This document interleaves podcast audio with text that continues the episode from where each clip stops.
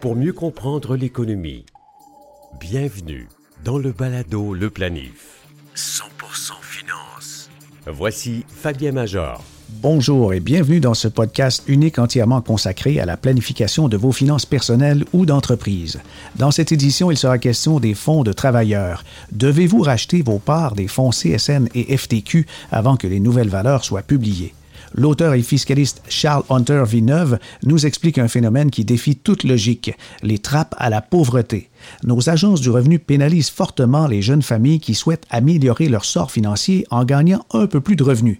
Isabelle Junot retrace l'origine des premiers fonds communs de placement et le journaliste techno et finance Alain McKenna nous présentera les différentes plateformes permettant la vidéoconférence. Le balado Le Planif.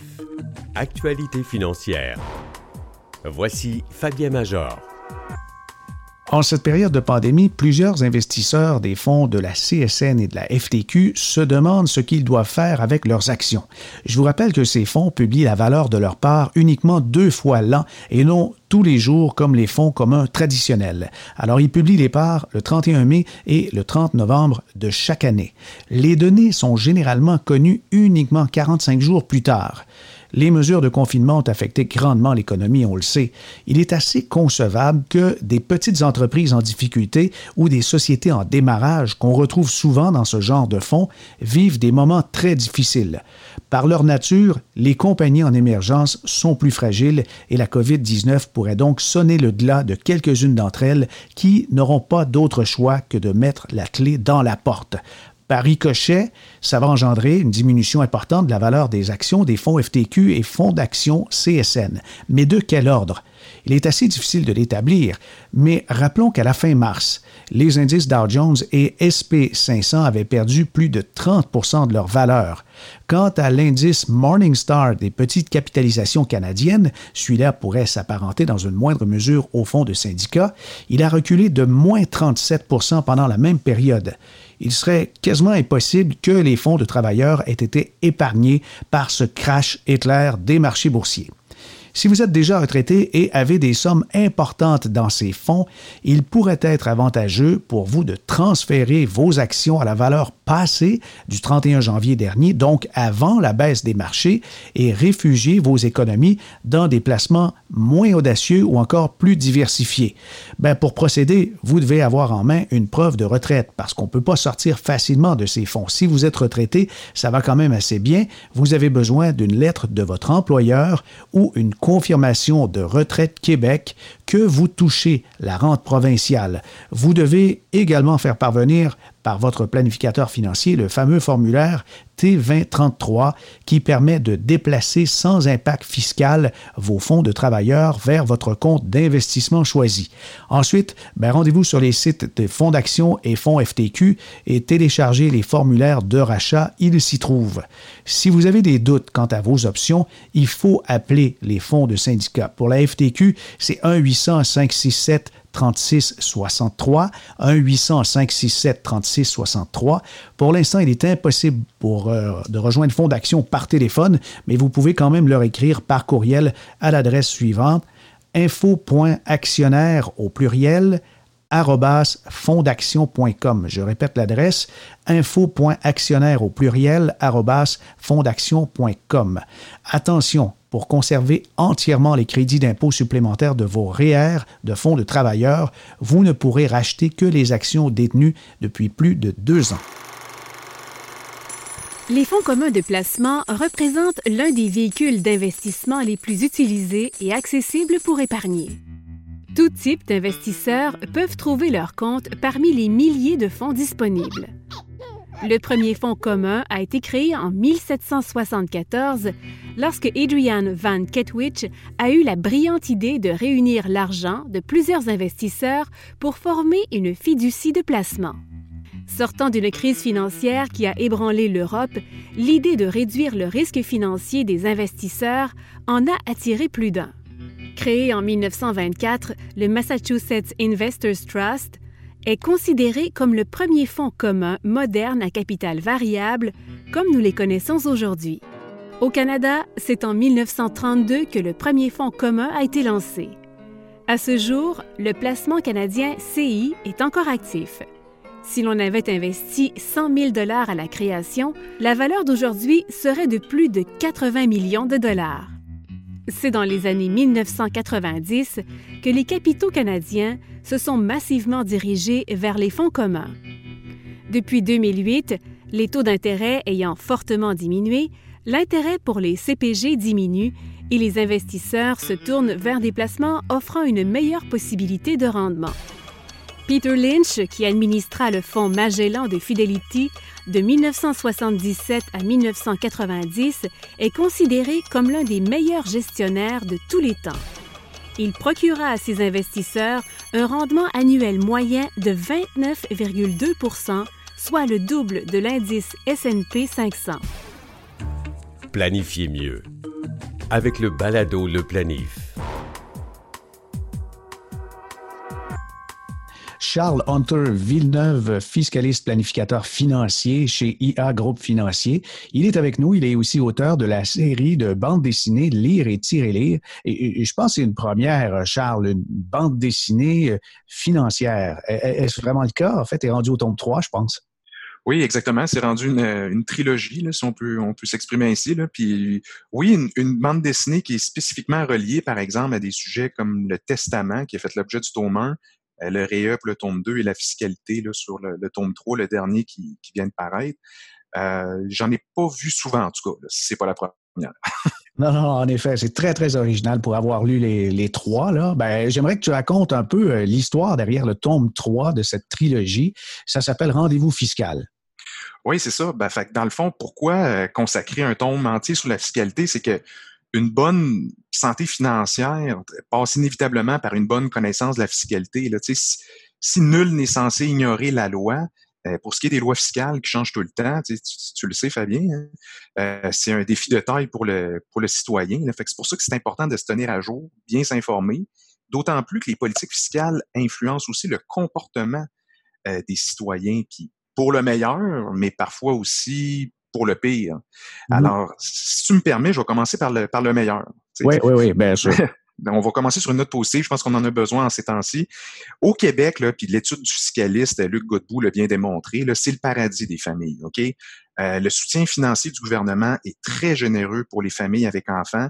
Euh, le Québec se classe même parmi les premiers pays de l'OCDE euh, à ce niveau-là. Avant de, de critiquer, les familles avec enfants peuvent se considérer chanceuses de façon générale d'habiter au Québec pour ce volet-là.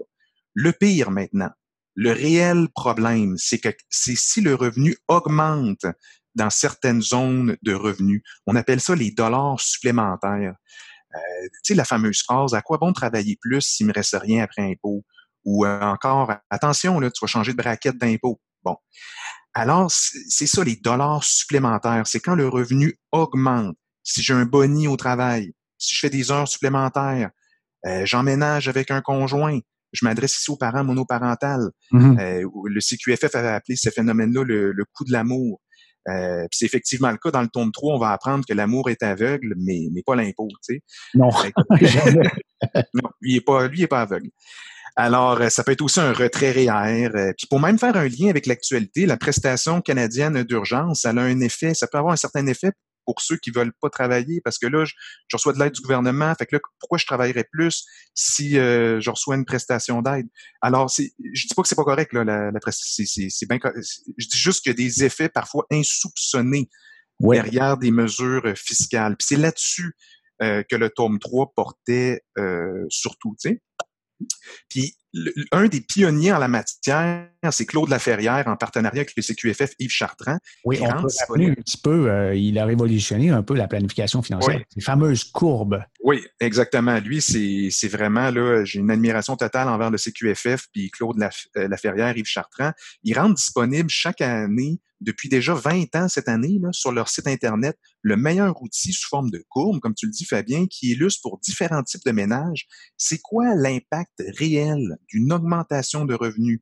Euh, toujours les dollars supplémentaires. Je focus toujours sur les dollars supplémentaires, comme les familles monoparentales, euh, les couples à deux revenus avec un enfant, deux enfants, trois enfants. Qu'est-ce que, c'est quoi le vrai impact après impôt euh, de on peut donner l'exemple, euh, et ça a été flagrant aussi, en ce moment, il y a les effets de la COVID, mais si on revient, les gens âgés dans des secteurs où on manque d'employés, on veut recruter une personne qui est à la retraite et si elle gagne ne serait-ce que 3 000 de plus à temps partiel dans son année, ces nouveaux 3 000 $-là peuvent être imposés, c'est ce qui illustre les courbes, euh, jusqu'à 83 de, de dommages, ce qui fait qu'on travaille pour rien dans bien des cas. Là. Tu as parfaitement raison. Les retraités euh, ne sont pas épargnés. Je parle beaucoup des familles avec de jeunes enfants, puis c'est là-dessus que surtout focus le tome 3. Mais les retraités qui perdent leur supplément de revenus garantis euh, ou la pension de sécurité de la vieillesse, s'ils sont un peu plus aisés, euh, sont parfaitement touchés. Tu as parfaitement raison. Puis dans le fond, la, petite histoire derrière le, le, Claude Laferrière, c'est qu'il y a 20 ans, ils se sont intéressés à la question pourquoi travailler plus finalement? Je donne tout au gouvernement. Puis quand je dis ça, c'est pas juste de l'impôt. On inclut la perte des allocations familiales, les crédits d'impôt. C'est le même principe il y a 20 ans, c'est juste que le nom des mesures ont changé euh, au fil du temps. Puis lorsqu'ils ont publié leurs premiers résultats, écoute, ça l'a fait, euh, c'était incroyable. Le téléphone n'avait pas dérougi pendant deux semaines. Euh, le gouvernement en poste à l'époque avait fait le, saut parce que là, tu avais des vrais taux d'imposition de 105% Tu mmh. t'imagines, Fabien, là, tu, tu payes pour augmenter ton revenu c'est assez, euh, assez particulier. Là. Ben, ça commence à être un peu cinglé. C'est, la maison de fou dans Astérix. Là. Euh. ça. Est-ce qu'il y a eu des correctifs qui ont été apportés? Parce qu'il me semble encore y avoir certains déséquilibres et certaines anomalies c'est un bon, un bon point parce que, en plus, M. Laferrière, il me disait qu'à la sortie de leurs travaux, le gouvernement avait même essayé de trouver des erreurs dans leurs calculs. Un fonctionnaire l'avait même contacté pour lui dire, on ne nie pas vos simulations, mais on a trouvé une, on a trouvé une petite erreur. Le taux d'impôt du ménage à tel revenu, c'est pas 105% mais seulement 102 Du niaisage. je, je, veux dire, euh, non seulement, comme me disait Claude Laferrière, la réponse était bel et bien 105% mais en plus, associer l'adverbe seulement à 102% il faut le faire. Fait que euh, personne n'a pu contredire leurs résultats qui exposaient enfin la fiscalité du revenu supplémentaire sous son vrai jour. Moi, je trouve ça, moi, je trouve ça fascinant. Là, je sais pas pour toi, là, mais sans dire qu'on est exactement au même point 20 ans plus tard, on n'est plus, on n'a plus des taux de 102, 105, j'imagine grâce à eux en partie, mais presque tous les scénarios impliquant malheureusement des familles de la classe moyenne avec des enfants mineurs, euh, qui aient un ou deux parents, un ou deux revenus, euh, avec des enfants en âge d'aller à la garderie ou des ados, ont de véritables dollars supplémentaires taxés à des taux qui avoisinent euh, ou dépassent les 50 dans la, dans la majorité des cas. Tu sais. Mm-hmm. Fait que si on le revenu familial augmente, puis que je perds des allocations, des crédits d'impôt, alors ça devient plus vraiment avantageux de travailler plus. Fait que moi, j'appelle ça, ben, gagner davantage devient synonyme de désavantage. Euh, finalement. ça amène à un phénomène qu'on appelle la trappe à la pauvreté. Ça, ah en fait, ben, j'aimerais que tu détailles un peu euh, ce, concept-là. Oui, bien en fait, la trappe à la pauvreté, c'est comme un beau mot économique et fiscal pour décrire finalement que ça sert à rien de travailler un revenu supplémentaire pour certaines familles parce qu'ils sont prises, ils s'en font tellement enlever par l'impôt qu'ils demeurent dans leur situation actuelle. Autrement dit, c'est que ça favorise le statu quo. Ils sont prises dans une trappe de leur situation actuelle. Ils ne peuvent pas améliorer leurs conditions s'ils travaillaient plus. Puis ceux qui sont les plus... Oui, euh, permets-moi, euh, en, observant des, des, incongruités comme ça, il y a beaucoup de, gens qui ont peut-être l'éthique discutable, c'est un autre sujet, cependant, qui vont dire bon, ben, OK, je vais aller travailler au noir, puis je vais, je, vais profiter des, différents programmes ou je vais, je vais profiter de, de la situation qui fait que si je travaille plus, je, vais perdre à peu près euh, tous mes efforts. Euh, mais d'un autre côté, euh, les gens sont un peu condamnés à être un peu en marge du système où, finalement on, on va encourager l'oisivité.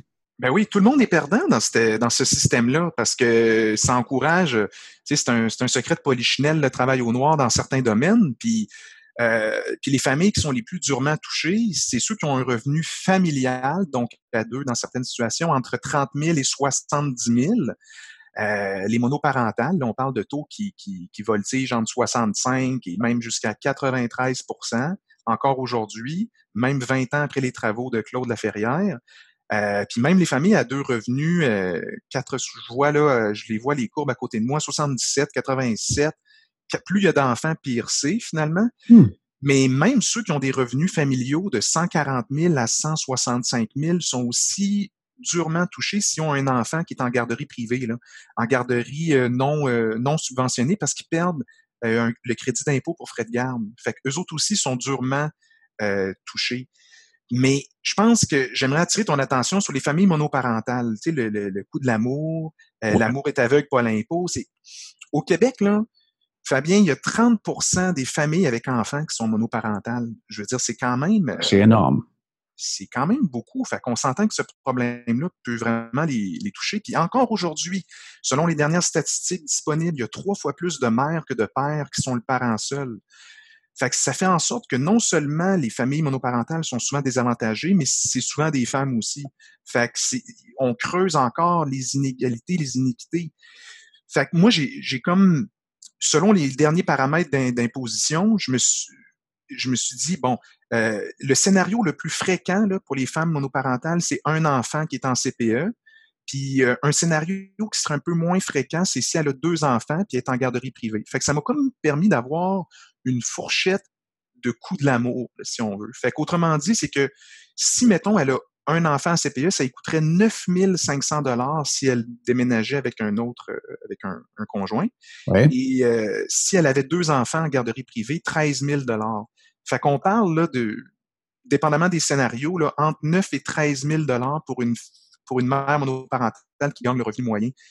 On va euh, ainsi, avec des écarts comme ça, quasiment encourager la délinquance. Ben c'est beaucoup. Puis en même temps, la question qui, la question qui tue, là, c'est est-ce que le nouveau conjoint va désirer nécessairement payer pour un enfant qui n'est pas le sien? Tu sais, je, te, je, te, pose ça comme question froidement. Là.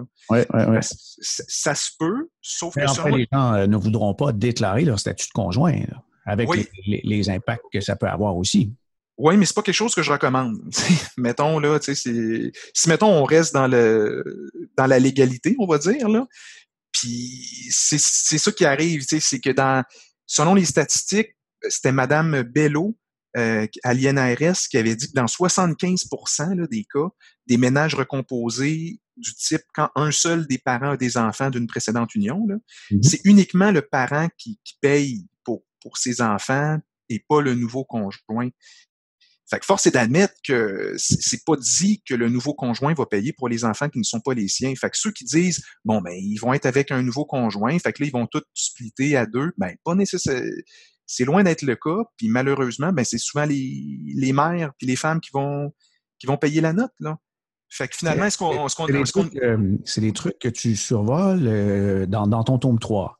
Oui, c'est ça exactement. Puis c'est tout ça pour dire que finalement, on a-tu les, on a-tu l'heure juste avec les tables d'impôt?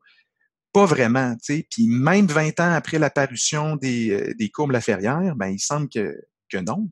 Puis mmh.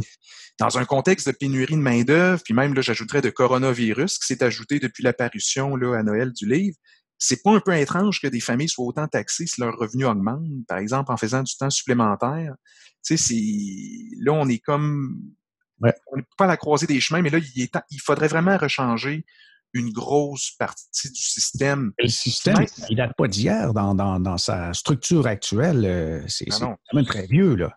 Non, non, ça date de longtemps. Là, là je parle des 20 ans des, euh, des cours de Claude Laferrière, mais même avant ça, là, si on recule, on pouvait même voir, je me je pense que c'est M. Parizeau qui décrivait le problème ou euh, en tout cas, on peut remonter encore un peu plus loin euh, dans l'histoire en politique. Mais là, certaines personnes pourraient nous dire, est-ce que c'est-tu vraiment nécessaire d'augmenter mon revenu? Tu sais, dans le sens que pour un parent monoparental, OK, je comprends, il désire refaire sa vie, la question se pose pas. C'est sûr qu'il va être euh, que c'est pénalisant. Mais pour les couples, en principe, il n'est pas supposé d'avoir un nouveau conjoint qui vienne emménager et fasse augmenter le revenu familial, en tout cas en principe. Là. Fait que la, la pertinence d'augmenter ou non son revenu se pose peut-être davantage pour les couples qui habitent déjà ensemble, à savoir, ça se peut que s'ils sont parents, là, ils, veulent pas nécessairement faire du temps supplémentaire ou courir les promotions, ils, ils veulent préférer consacrer plus de temps à leur euh, famille, ce qui est tout à fait, euh, tout à fait légitime. Puis l'éducation, euh, c'est tout un défi. Là. C'est ça, exactement. C'est que, sauf que la, la, fatalité, c'est que le revenu doit augmenter, ne serait-ce que pour poursuivre le coût de la vie, qui augmente chaque année. Fait qu'il faut que le revenu augmente un, un peu quand même. Puis si on fait toujours du statu quo, ben c'est toujours les mêmes qui vont rester dans leur situation, puis d'autres qui vont s'enrichir. Fait qu'on creuse des inégalités, des iniquités. Puis euh, il y en a qui font du surplace, si on compte l'inflation, l'impôt, tout ça qui se rajoute ensemble. C'est pas sain. il y a un réel problème à ce niveau-là. Ben Charles, merci euh, de toutes ces explications et de, soulever le point, mais ça nous donne le goût de lire et de s'y relire. Lire, lire tome 3. C'est disponible, je crois, en ligne via Bouquinbec, c'est ça? Oui, parce que là, on s'est surtout attardé à la problématique, etc., mais il y a des remèdes euh, fiscaux là, pour contrer euh, pour contrer ce, mal, ces mots-là. Alors, euh, oui, c'est sur la boutique en ligne de Bouquinbec. Exactement, les trois sont, sont disponibles. Pas de shipping à l'achat de deux, de deux tomes. Alors. Excellent. Le balado, le planif. Actualité financière. Voici Fabien Major. Alain McKenna est journaliste techno et finance depuis une vingtaine d'années et il fait notre bonheur aujourd'hui. Il nous parle un peu de, solutions technologiques et nous profitons de la situation pour parler avec lui de toutes les applications de vidéoconférence. Il commence à en avoir pas mal.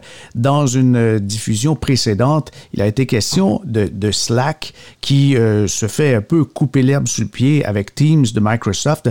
Teams a des outils, de vidéoconférence également inclus. Et si on fait un petit répertoire, Alain, qu'est-ce qu'il y a sur le marché?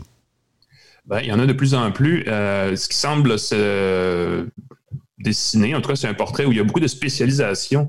Euh, évidemment, on a beaucoup, beaucoup, beaucoup, beaucoup parlé de Zoom depuis euh, un mois et demi. Zoom avait en moyenne 33 millions, excuse-moi, 3 millions d'utilisation mensuelle unique euh, au mois de février ou entre dans les mois précédents la, la crise actuelle. Mhm. Ils ont boomé à au-dessus de 30 millions. Euh, ils ont vraiment multiplié leur, euh, niveau d'utilisation par 10 en dedans de quelques semaines seulement, ce qui est assez impressionnant. C'est beaucoup plus important. C'est une courbe extrêmement à pic, beaucoup plus que ce que Skype a connu à, son moment, dans son moment de gloire il y a quand même quelques années. donc, il y a Zoom qui est probablement l'outil qui est à cheval entre du télétravail, donc des, un outil utile en, situation professionnelle et aussi ludique, parce que beaucoup de gens utilisent Zoom pour se connecter entre amis. Euh, on a entendu parler évidemment des 5 à 7 virtuels que beaucoup de gens font. Oui, euh, j'avoue, j'avoue. donc ça, c'est une option aussi. Ce qui fait que c'est un... Et comme c'est très léger en termes d'utilisation, hein, c'est une application mobile, c'est un outil pour ordinateur, mais... c'est archi simple. Exactement, c'est très simple, donc ça fonctionne très bien. Il y a eu les enjeux de sécurité qui ont été corrigés au fil du temps. Euh, donc, c'est vraiment l'outil qui est devenu un peu la je, je, veux t'en entendre parler là-dessus, parce qu'à chaque fois qu'on envoie un message à quelqu'un, on se connecte par Zoom, ils vont dire Oui, mais as-tu entendu la nouvelle? Ça fait un petit bout de temps déjà qu'on dit aux gens d'être méfiants. Il y aurait eu des, ennuis de sécurité. Alors, selon toi, c'est corrigé? Ben, il, y a eu, il, y a eu, deux choses vraiment séparées. Il y a premièrement, il y a une fuite de comme nombreuses autres entreprises de des euh, noms d'utilisateurs et mots de passe. Mm-hmm. Euh, des, euh, un premier groupe d'utilisateurs, en tout cas les premiers adapteurs, disons, de Zoom ont probablement vu fuiter leurs informations de connexion. Donc, une fois qu'on corrige son mot de passe, c'est plus ou moins réglé. Là. qui est ça qui est une inquiétude d'une part. ça, c'est arrivé quelque part au début du mois de mars. donc ça, c'est un truc, puis ça se corrige évidemment en changeant les mots de passe et tout ça. L'autre partie de l'affaire, c'est que Zoom se présentait comme un outil de communication vidéo chiffré de bout en bout. Donc, de mon poste au poste du destinataire, il n'y avait aucun moyen d'avoir accès à l'information. Finalement, on s'est rendu compte que c'était pas exactement vrai. C'était chiffré juste sur la portion que Zoom contrôlait, donc entre euh, la connexion au serveur de Zoom jusqu'à son autre serveur, dans le fond, euh, ce qui laissait la possibilité de pirater le signal, d'avoir accès aux, vidéos. Mm-hmm. La troisième partie de ça, c'est que quand on pouvait, initialement, quand on, on démarrait une conversation vidéo avec Zoom, et qu'on la laissait ouverte, il était, possibilité pour des, il était possible pour des gens qui utilisaient des, appelons ça des générateurs de code euh, un peu aléatoires, de tomber par hasard sur notre conversation et d'entrer dans la conversation euh, sans avoir été invité, sans être autorisé à le faire. Euh, ça, ça a été corrigé assez rapidement en introduisant une notion de salle d'attente où là, évidemment, le modérateur peut approuver ou pas les gens qui... On peut, aussi rendre privé les réunions, ce qui n'était pas possible au préalable. Exact. Mais évidemment, tout ça, c'est c'est inquiétant si on a besoin d'une. Si, mettons, on négocie des trucs extrêmement pointus euh, de façon très confidentielle sur une plateforme comme celle-là, ça devient un enjeu extrêmement important. Mais dans la plupart des cas, on tient des conversations sur Zoom qu'on aurait dans une aire ouverte, dans un bureau euh, où la confidentialité n'est peut-être pas très élevée. Donc, c'est d'avoir un peu cette approche-là aussi qui règle une partie du problème. Mm-hmm. Euh, et deuxièmement, évidemment, les gens de Zoom ont réagi rapidement. début avril, ils ont publié une liste de correctifs. Il y a eu une mise à jour la semaine dernière qui a été faite. Et Zoom, aujourd'hui, est essentiellement euh, je veux dire, fonctionnel et devrait satisfaire ce que, ce que tout le monde demande, les exigences des fameux gestionnaires TI en entreprise. Là. Euh, devrait être satisfaite avec ça. Là. Oui, oui, j'ai été euh, témoin de grandes financières mondiales qui maintenant utilisent Zoom pour toutes les réunions avec leurs forces de vente. Et puis, c'est hallucinant aussi de pouvoir avoir 10 000 personnes simultanément dans un outil comme ça. Là. Ben, exact, c'est ça, c'est l'espèce de. En anglais, ils ont un terme, c'est la scalability, c'est la capacité de prendre une expansion phénoménale à partir d'un outil très simple et de le faire sans, euh, sans, qu'il y ait de failles apparentes. C'est ce qui, évidemment, rend les, certaines technologies très prometteuses. Et Zoom en est une. Ils ont réussi à prouver dans les derniers mois qu'ils étaient capables de prendre une expansion comme celle-là et de la soutenir. Euh, et en plus d'améliorer le produit. On a donc euh, Teams avec euh, Microsoft qui existait déjà, mais qui semble euh, s'ajuster à la forte demande pour Zoom. On a mhm. Skype qui est un peu le parent pauvre. Qu'est-ce qui se passe avec Skype? Pourquoi les gens n'en parlent plus? Ben, il faudrait poser la question à Microsoft parce que Skype et Teams sont des outils qui appartiennent à Microsoft. Skype, c'est un peu le, je pense qu'il faut comme créer des espèces de niveaux de service euh, d'appel vidéo. Tu sais, Skype, c'est le FaceTime de Microsoft. FaceTime étant une espèce d'outil d'appel vidéo d'Apple. Ouais. Euh, il y a le Google Duo, là, qui est l'espèce d'application pour téléphone Android qui permet de faire comme du FaceTime, mais sur les produits non Apple. Donc, euh, Hangout, c'est une. c'est quoi? Et voilà, ben là, il y a ça. Duo, c'est les appels vidéo. Google a aussi Hangout, qui est un peu l'outil plus sérieux, si on veut, de Google pour les entreprises qui utilisent sa suite d'applications, les G-Apps. ils ont récemment lancé Google Meet qui fait exactement la même chose, mais avec un outil de clavardage plus sophistiqué. Euh, donc, c'est, puis je veux dire, rendu là, nous ici, on fait, on la liste, puis tout le monde se pose la question, mais pourquoi il y en a autant? Et, on se la pose aussi. Microsoft, pourquoi a, deux services? Pourquoi Google en a trois? Effectivement, il y aurait un ménage qui serait nécessaire, mais on n'est pas en mode en ce moment de réduire l'offre de services. Donc, probablement que ces fournisseurs, en tout cas, ces entreprises-là se disent plus qu'on a de services, tant mieux, parce que pour l'instant, ils sont en mode croissance, mais éventuellement, tout ça va se simplifier. Il euh, ne faut pas se fier à Google non plus pour une stratégie de mise en marché de produits assez, assez, bien faite parce qu'ils ont tendance mhm. à créer des fouillis quand ils se lancent dans quelque chose. Oui, on n'a qu'à euh, passer à l'expérience Google Plus où est-ce que ça, ça devait être le réseau social des réseaux sociaux et quel flop. Hein? Ils ont une culture d'entreprise où ils ont des unités qui chamaillent à l'interne, beaucoup de rivalités, puis qui finissent par tout lancer en même temps. là, ils voient ce que, ce que les gens adoptent. Donc, c'est un peu ça qui se passe, je pense, dans la vidéo chez Google, même si ça fait quelques années que ça traîne.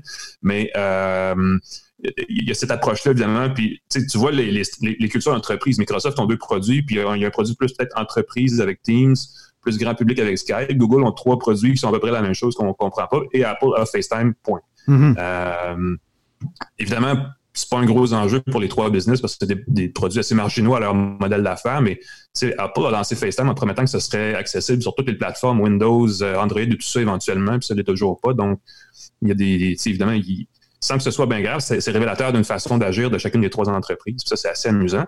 Euh, au-delà de ça, il y a des outils, il y a des classiques, hein, euh, Cisco WebEx, euh, l'espèce de méga machin super lourd qui, existe depuis super longtemps, existe encore, et peut-être en perte de vitesse à cause de justement l'émergence de Zoom et des produits comme celui-là, mais c'est encore un outil qui est très utilisé en entreprise. Go, GoToMeeting, ça c'est fait par qui?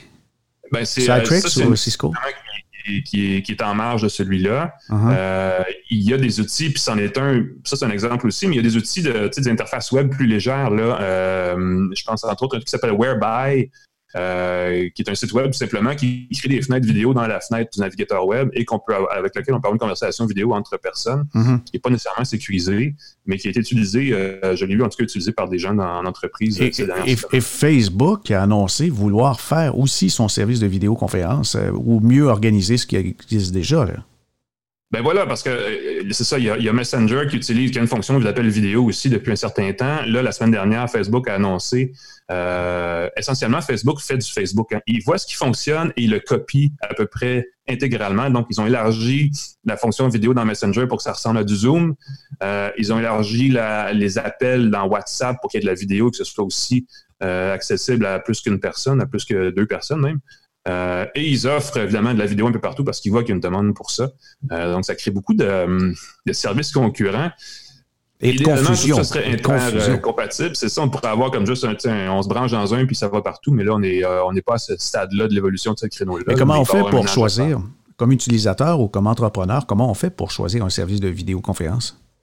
Ben, on choisit, euh, évidemment, on regarde nos besoins, combien de personnes on veut, euh, on veut avoir sur un appel, combien de fois on veut utiliser l'appel, quelle durée, toutes ces choses-là, ça va permettre de savoir, premièrement, techniquement, qu'est-ce qui fonctionne avec ce qu'on a comme besoin. Deuxièmement, est-ce qu'on veut payer pour ce service-là? on dit Zoom, c'est magique, mais en même temps, Zoom, c'est pas gratuit. La version de base est extrêmement limitée. Euh, et je pense que les forfaits d'abonnement démarrent à quelque chose comme 20 par mois pour avoir accès à 100 personnes, temps, pas vraiment de limite de temps, des choses comme ça. Euh, évidemment, Teams demande un abonnement à Office 360, ben, ce qui est maintenant Microsoft 365, l'espèce d'abonnement tout inclus Microsoft. donc, les outils d'appel vidéo de base, FaceTime, Duo, Skype, tout ça, c'est gratuit, mais c'est justement, il y a des certaines limites. Euh, au-delà de ça, on regarde quel outil euh, est le plus accessible pour tout le monde. Euh, Zoom, on le dit, hein, c'est accessible d'à peu près tous les appareils, toutes les plateformes, tous les logiciels d'exploitation qui existent. et c'est peut-être une des parties de son succès, c'est justement, c'est qu'on n'a pas à se demander est-ce que les gens ont accès à Zoom? Probablement que la prochaine étape, c'est de créer une, un outil ou une application comme celle-là qui permet d'éviter le premier 10 minutes où tout le monde se demande comment j'ajuste mon micro, où est-ce que je trouve mes haut-parleurs et comment ça fonctionne. Parce que là, les gens qui ont utilisé Zoom avec la, avec la famille, les, grands-parents, ces choses-là, ont vécu cette espèce de petit imbroglio de début de conversation-là. Euh, donc, on est à peu près rendu là, mais Zoom a vraiment baissé la barre en termes d'acceptation. Euh, niveau plus ludique, il y a des applications comme House Party qui ont vu le jour aussi, qui sont plus euh, axées sur euh, des rencontres, disons, les salles virtuelles en famille, là, où on arrive, on, rentre, mhm. on sort, on s'en va, on se connecte. C'est une application téléphonique ou pour ordinateur? Qui est téléphonique et qui a des, petits jeux intégrés aussi. Donc, c'est vraiment extrêmement ludique. Euh, mais ça, les enfants vont vous en parler. Puis c'est pour ça qu'il faut, aussi mentionner, c'est qu'il y a ce genre de niveau d'application-là aussi plus axé sur la conversation euh, informelle là, qui existe également. Euh, mais il y a vraiment, je pense qu'on pourrait dire, il y a ces trois niveaux d'applications vidéo. Là. Il y a les applications familiales, informelles pour le fun. Il y a ensuite les espèces d'appels euh, vidéo un à un, les FaceTime, les Skype. Et si on veut vraiment aller plus loin, Zoom, Teams, qui, est plus collaboratif, là, dans, qui est à mi-chemin entre justement un Slack et un Zoom. Et les trucs bon, plus sérieux, GoToMeeting, Cisco, tout ça. Euh, WebEx. Puis euh, ça, ce serait un niveau, mais ça, c'est un niveau plus entreprise où un gestionnaire TI va vous dire ben voici l'outil à utiliser. Euh, donc, il y a peut-être moins de casse-tête à ce niveau-là à cause de ça. Pour un journaliste techno, finance expérimenté, comme tu es depuis 20 ans, t'en vois passer, est-ce que quelque chose t'a étonné dans toute cette offre qu'il y a sur le marché? Oui, ben c'est pas au niveau technologique que, j'ai été impressionné, tellement, qu'au niveau de comment ça force les gens à s'adapter. Euh, et on l'a vu euh, non seulement au niveau des, outils technologiques de, comme le télétravail, comme Zoom et tout ça, mais par exemple dans le secteur de la santé, dans le secteur de la télémédecine, des applications qui normalement auraient pris 5-6 ans à être approuvées. Et juste à passer d'un comité, d'un appel d'offres à un autre, à une évaluation, à un, paquet de cheminements interminables euh, dont seules les grandes institutions ont Les barrières bureaucratiques ont sauté vite. Exactement, ont été complètement euh, éclatés. Euh, je pense que ce qu'on voit, c'est que ce qui se passe en deux mois, ce qui aurait pris 5-6 ans à arriver normalement. Donc, évidemment, on, parle de crise parce que c'est majeur et ça arrive très vite, mais je pense que c'est une accélération de beaucoup de, pratiques qui étaient émergentes il y a deux mois, qui vont, dans deux, trois mois encore, être tout à fait courantes, qui vont finir par être euh, adoptées de façon durable. Et je pense que c'est un peu ça qu'on voit, en tout cas avec les applications de télétravail, entre autres, et tout le virage vers les outils numériques, euh, que ce soit pour le travail, euh, la santé ou euh, la productivité, ces choses-là. Oui, bien, on, devrait. Oui. Ça complète pour aujourd'hui le balado Le Planif. Pour vous éduquer sur l'immobilier, l'impôt, les stratégies de placement, la retraite, les protections et les successions, écoutez tous nos épisodes. L'inventaire complet se trouve sur le site www.baladoleplanif.com. Tous les podcasts peuvent aussi être entendus sur les plateformes de Google Podcast, Apple Podcast, Stitcher et Spotify. Ici Fabien Major. À bientôt.